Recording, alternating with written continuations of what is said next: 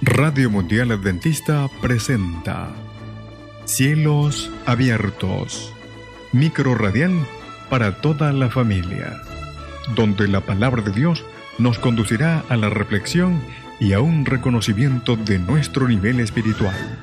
En la voz de la profesora Sandra Serpa. Shalom.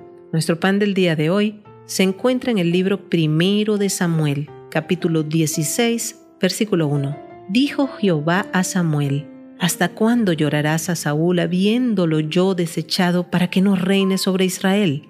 Llena tu cuerpo de aceite y ven.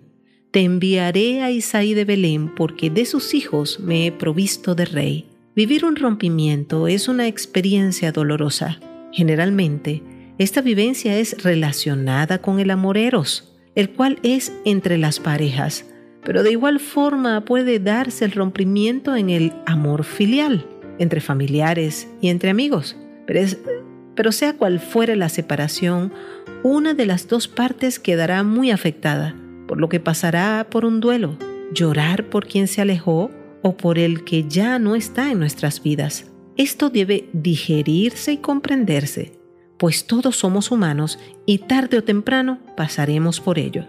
Así de triste estaba el profeta Samuel, pues el rey, que una vez tuvo la bendición y la aprobación del Dios Todopoderoso, ahora era un reprobado, producto de sus decisiones, a pesar de ser advertido. En la vida, cuando por alguna circunstancia sentimos preocupación, buscamos la ayuda de Dios y le rogamos para que de alguna manera nos dé una señal. Sin embargo, seguimos aferrados a lo que perdimos en el pan de hoy, Dios le dice al profeta Samuel, ¿hasta cuándo llorarás a Saúl?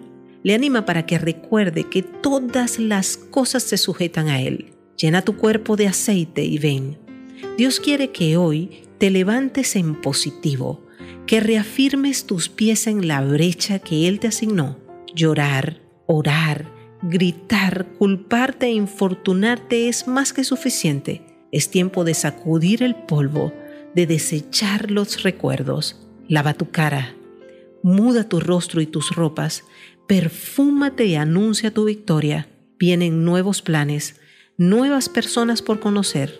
Un amanecer resplandeciente está por llegar y la confianza en Dios debe confirmarse en tus acciones. Basta de duelo, es tiempo de recomenzar que la experiencia vivida te permita crecer para bien y sea esto un aprendizaje para muchos.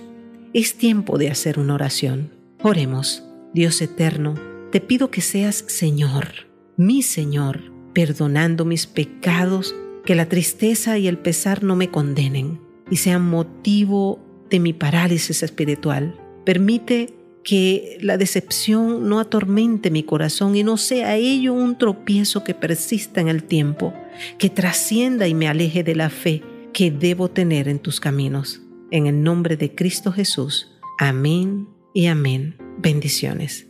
Cielos abiertos. Fue una presentación de Radio Mundial Adventista